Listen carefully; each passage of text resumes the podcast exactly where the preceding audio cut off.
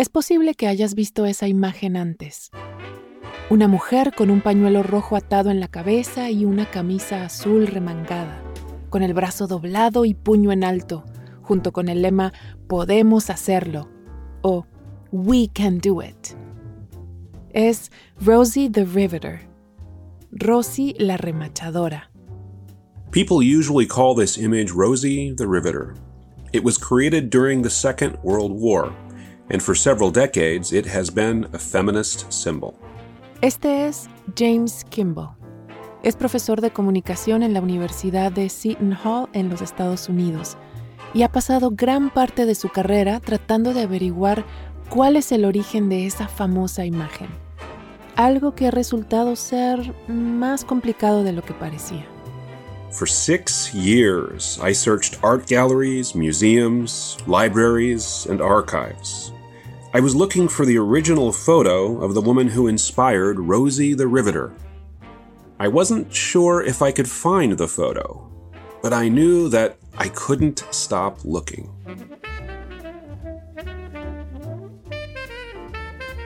Welcome. Bienvenidos y bienvenidas a Relatos en Inglés, un podcast de Duolingo. Soy Diana Gameros. En cada episodio podrás practicar inglés a tu propio ritmo, escuchando historias reales y fascinantes, contadas por las personas que las vivieron. Los protagonistas hablan en un inglés sencillo y fácil de entender para quienes están aprendiendo el idioma. En cada capítulo yo te acompañaré para asegurarme de que entiendas todo. Hoy tenemos dos historias de imágenes que son poderosas. En nuestra primera historia, conoceremos los misteriosos orígenes de una imagen que ha motivado a generaciones enteras de mujeres en los Estados Unidos. En nuestra segunda historia, descubrimos que una sola imagen puede salvar una vida.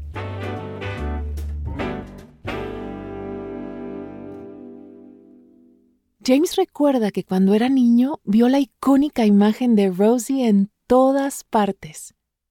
I saw it on my friends' bedroom walls, on blogs, everywhere. But I didn't know much about it, just that it was very old and very famous. James sabía que en un principio la imagen de Rosie se había diseñado para un póster durante la Segunda Guerra Mundial. Entonces se había pedido a las mujeres de los Estados Unidos que fueran a trabajar a las fábricas, porque los hombres estaban en el servicio militar. The US government wanted its citizens to have a positive opinion of the war, so they created propaganda. I thought that was the reason for the Rosie the Riveter poster to inspire women to start working and help their country win the war. With every man utilized, we are still short millions of hands. We must call upon women Pero mientras investigaba para su doctorado, James se sorprendió al descubrir que la imagen no era realmente tan famosa durante la guerra. I was very surprised.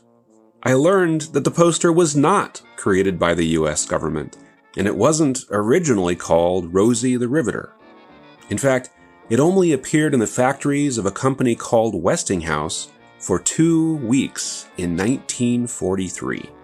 And then it was forgotten for 40 years. James siguió investigando y rápidamente descubrió que había muchas otras cosas de esa imagen que no eran lo que parecía. There is a similar image from Westinghouse showing a man holding up his fist, just like Rosie. When I saw that image, I realized that the poster of Rosie wasn't created to inspire women. The real message was We are Westinghouse, and together we are powerful. So it's not really a feminist image. Fue hasta los años 80 que la imagen fue adoptada por el movimiento feminista. En esa época, cuando se hablaba del póster de Rosie, los medios reportaban que había una foto en particular que lo había inspirado. La foto era de una mujer sentada ante un torno con una camisa vaquera, con el pelo recogido en un pañuelo de lunares rojo y blanco. In the 1980s, a woman named Geraldine Hoff Doyle saw that photograph in a magazine, and she thought it looked like her. Geraldine started telling people that she was the inspiration for Rosie the Riveter. But the photograph didn't include a name or any information. Geraldine just thought it was her. So I started to wonder how do we know that Geraldine was the real inspiration for Rosie the Riveter? Para James, era importante saber la verdad sobre quién inspiró el póster. Quería que la historia honrara a la persona real detrás de esa imagen que tantos años después se convirtió en un símbolo feminista en los Estados Unidos y el resto del mundo. I needed to find the original photograph because it might have more information about who the woman really was. James sabía que la foto que había convencido a Geraldine Hoff Doyle de que ella era Rosie había aparecido por primera vez en una revista en 1942, pero no sabía cuál ni cómo encontrarla. I went to as many different archives and museums as possible I looked through so many magazines and newspapers, page by page. Finding the photo seemed impossible. It was a needle in a haystack. Una aguja en un pajar, o a needle in a haystack. Entonces, un día James recogió un montón de revistas viejas del New York Times que una biblioteca iba a tirar. Se las llevó a casa y se puso a hojear una mientras hablaba por teléfono. While I was on the phone, I found it. The photo was in the New York Times Magazine in June 1942. It was like seeing a saint or the Virgin Mary. After I looked for the photo for years, it was suddenly there. Pero había un problema. El artículo no nombraba a la mujer de la foto o dónde vivía. Todavía no podía saber quién era, pero James estaba obsesionado. Siguiendo pistas del artículo, eventualmente localizó el lugar donde se tomó la foto. Era la ciudad de Alameda, en California. I still didn't know who the woman was, but it was not Geraldine. Geraldine worked in the state of Michigan during the war, not in California. So it definitely wasn't her. But now I had to find out who it was. James había trabajado ya en este proyecto cinco años, pero estaba decidido a encontrar la respuesta que estaba buscando. Y después de investigar mucho más, finalmente encontró la foto original. On the back of the original photograph, it said, Pretty Naomi Parker. It was such an exciting moment. After five years of searching, I found the name of the woman in the photograph. Finally, I had a reward for working so hard and never giving up.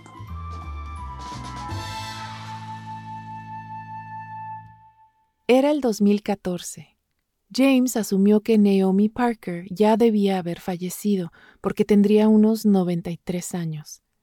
Pero para sorpresa de James, se enteró de que ella estaba viva. Un día de otoño del 2014 llamó a su casa.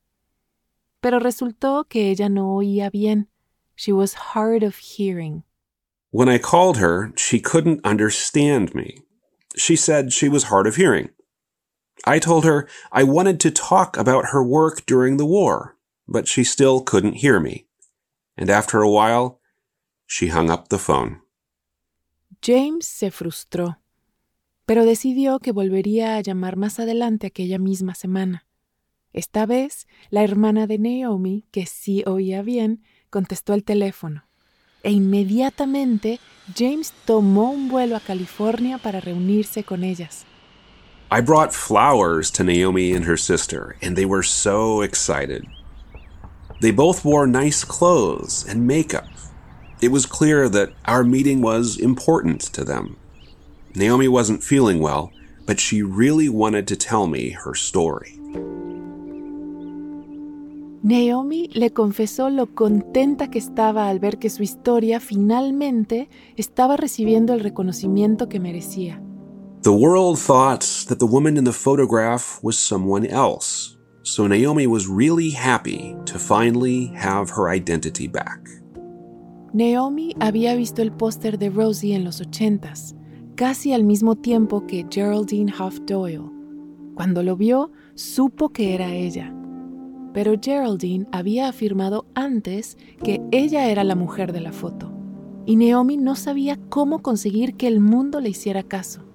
Todos se habían tomado en serio a Geraldine, pero una vez que James publicó su investigación, muchos periódicos y revistas recogieron la historia de la verdadera Rosie. Images have a lot of power and can change the way people think. Rosie the Riveter positively affected a lot of people around the world, especially women. I thought it was so important to find the real identity of Rosie because her image was an important part of U.S. history.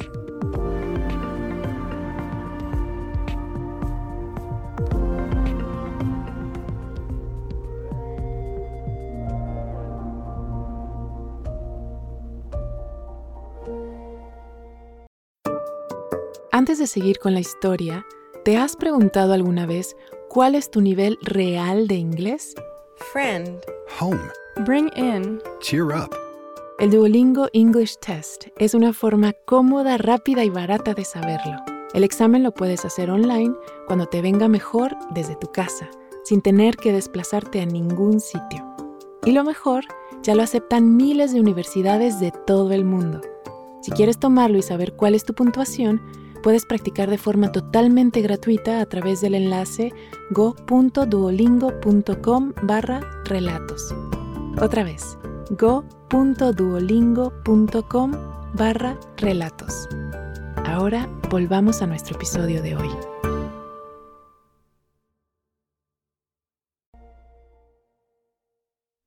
Para James, encontrar una imagen, la de Rosie, fue una corrección importante de los libros de historia.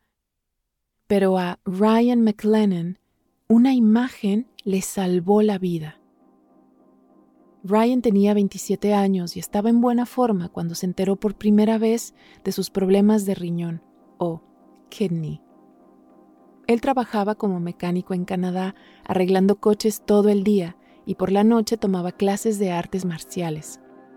Un día le ofrecieron un nuevo trabajo en la construcción de plataformas petroleras. The job paid a lot of money. I just had to pass a physical exam.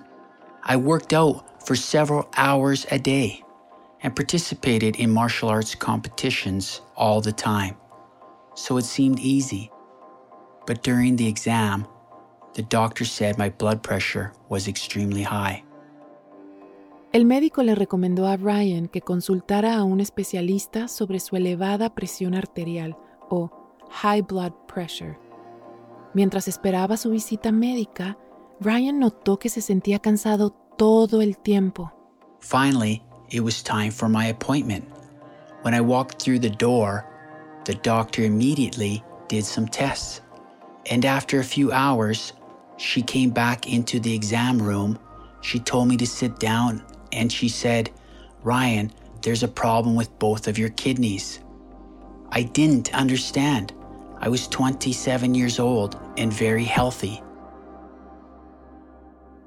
La mayoría de las personas pueden vivir con un solo riñón, pero conseguir un trasplante puede llevar tiempo. En Canadá se espera alrededor de cuatro años por un riñón de un donante fallecido o deceased donor, y un donante vivo es aún más difícil de encontrar. My mom offered to give me one of her kidneys many times, but I decided to wait for a deceased donor. I was young. I thought I would be okay, but I was getting weaker and weaker.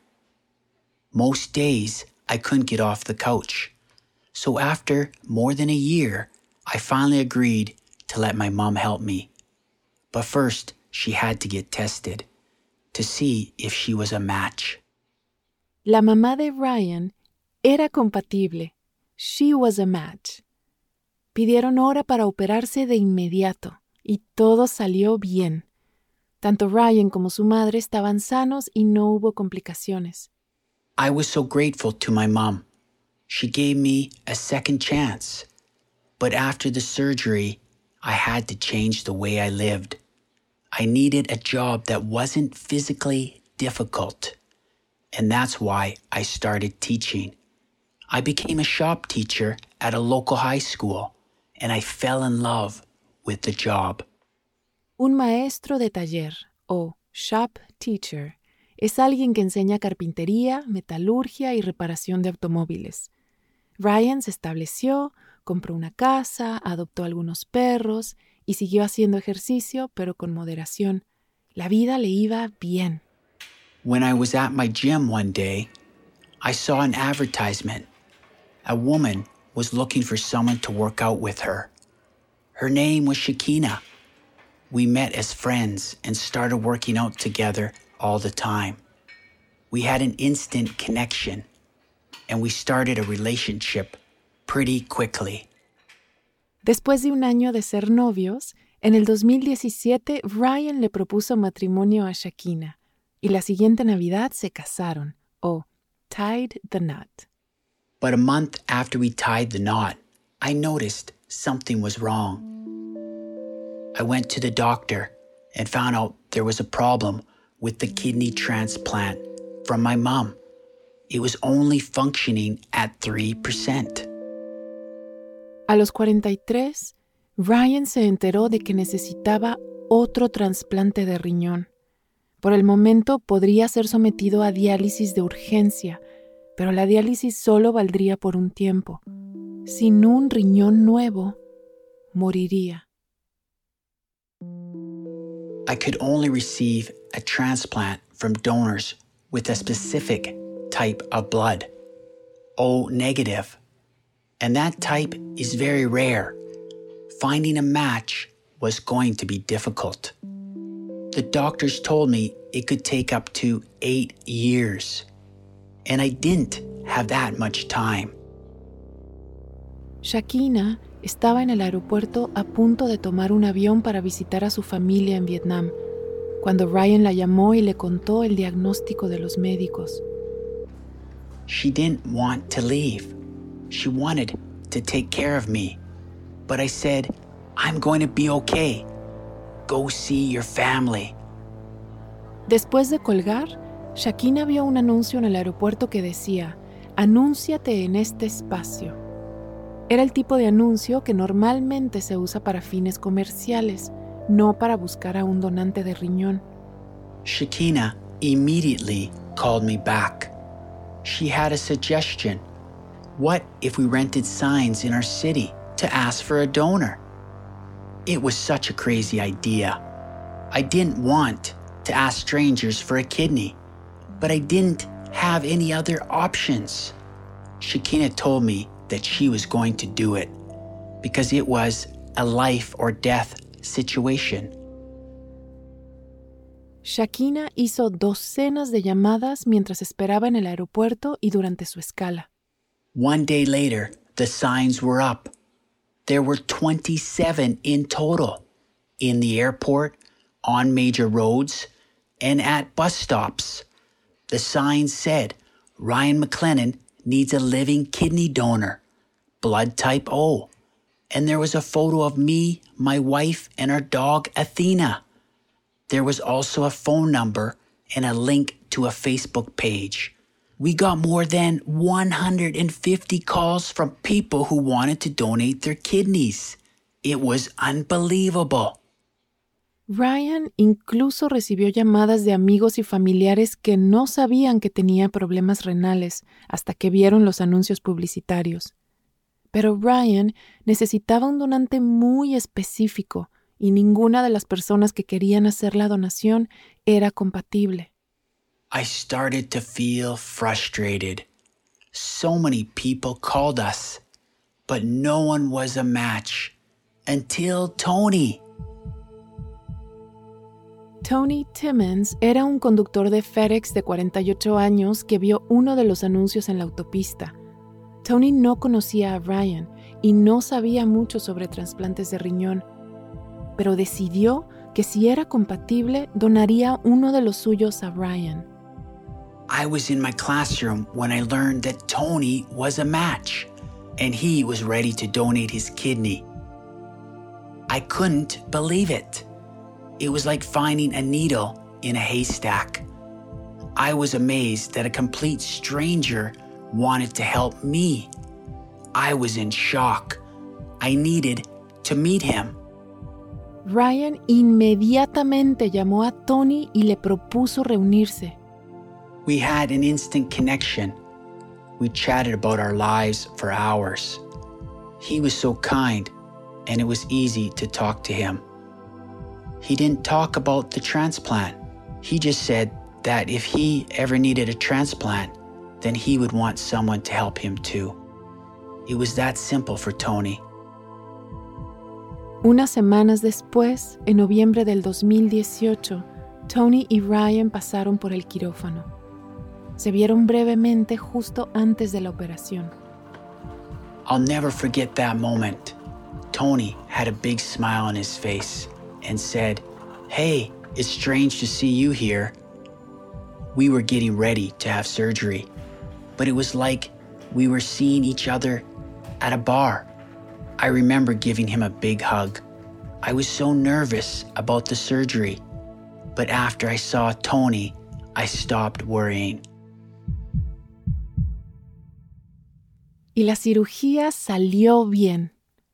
Gracias a una sola imagen en un anuncio publicitario en una carretera, Ryan podía seguir viviendo.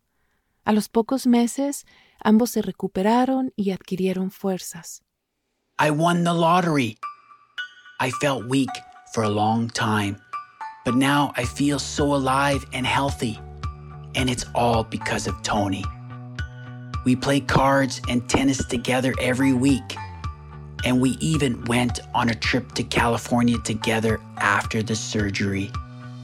My wife had the idea to make those signs.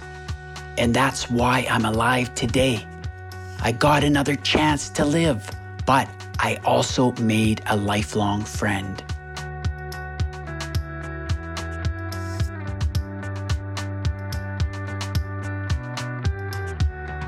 Ryan McLennan es profesor de taller en una escuela secundaria local en Calgary, Canadá, donde vive con su esposa y su perro Athena. Su historia fue producida por Paige Sutherland, una periodista que vive en Boston, Massachusetts. James Kimball es profesor de comunicaciones y artes en la Universidad de Seton Hall en Nueva Jersey. Actualmente está trabajando en una novela gráfica sobre la historia del póster de Rosie the Riveter y la mujer que la inspiró, Naomi Parker Fraley. Su historia fue producida por Caro Rolando, de Adonde Miria. Gracias por haber escuchado Relatos en Inglés. Nos encantaría saber qué te pareció este episodio. Puedes enviarnos un correo electrónico a podcast.duolingo.com o también puedes enviarnos un mensaje de audio por WhatsApp al más 1 703 953 9369. Duolingo es la aplicación de idiomas número uno en el mundo. Descarga la aplicación hoy mismo y si quieres más información ve a es.duolingo.com. Relatos en inglés es una producción de Duolingo y Adonde Media. Puedes suscribirte en Spotify, Apple o tu plataforma preferida.